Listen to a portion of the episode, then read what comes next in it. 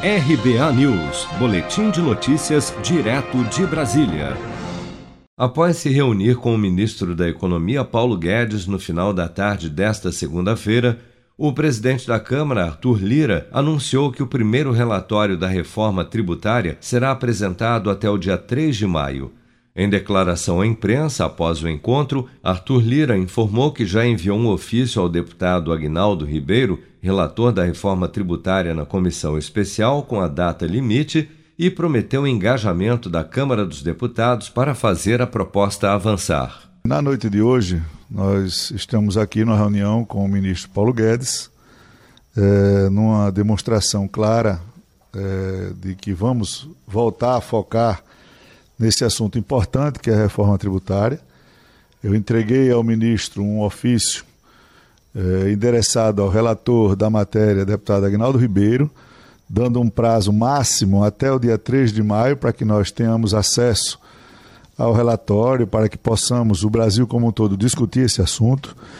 E isso deixa claro que é uma demonstração de engajamento institucional né, na retomada da referida reforma que tem essa importância toda para a simplificação tributária no país.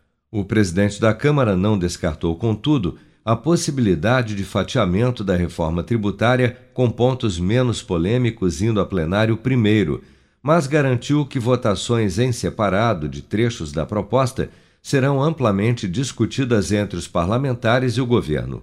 Nós não vamos aqui absolutamente discutir qual foi a nossa conversa com o ministro mas o que posso garantir é que nós vamos marchar passo a passo, discutindo essa reforma é, pelo que nos une, pelo que é consensual, de maneira organizada, com os líderes da casa, com o governo, com o relator, com o Senado, né, envolvendo todos os atores, para que ao longo destes próximos meses nós possamos oferecer ao Brasil uma sequência de fatos, uma sequência de, de ações que vão dar tranquilidade, segurança jurídica, simplificação e tranquilidade eh, fiscal para o Brasil.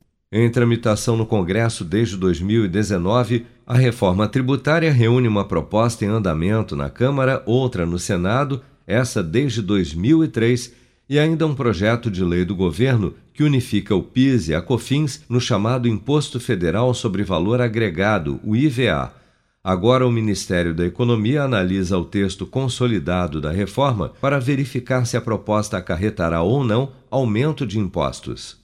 Você está preparado para imprevistos? Em momentos de incerteza como o que estamos passando, contar com uma reserva financeira faz toda a diferença. Se puder, comece aos pouquinhos a fazer uma poupança. Você ganha tranquilidade, segurança e cuida do seu futuro. Procure a agência do Sicredi mais próxima de você e saiba mais. Sicredi, gente que coopera cresce com produção de Bárbara Couto, de Brasília, Flávio Carpes.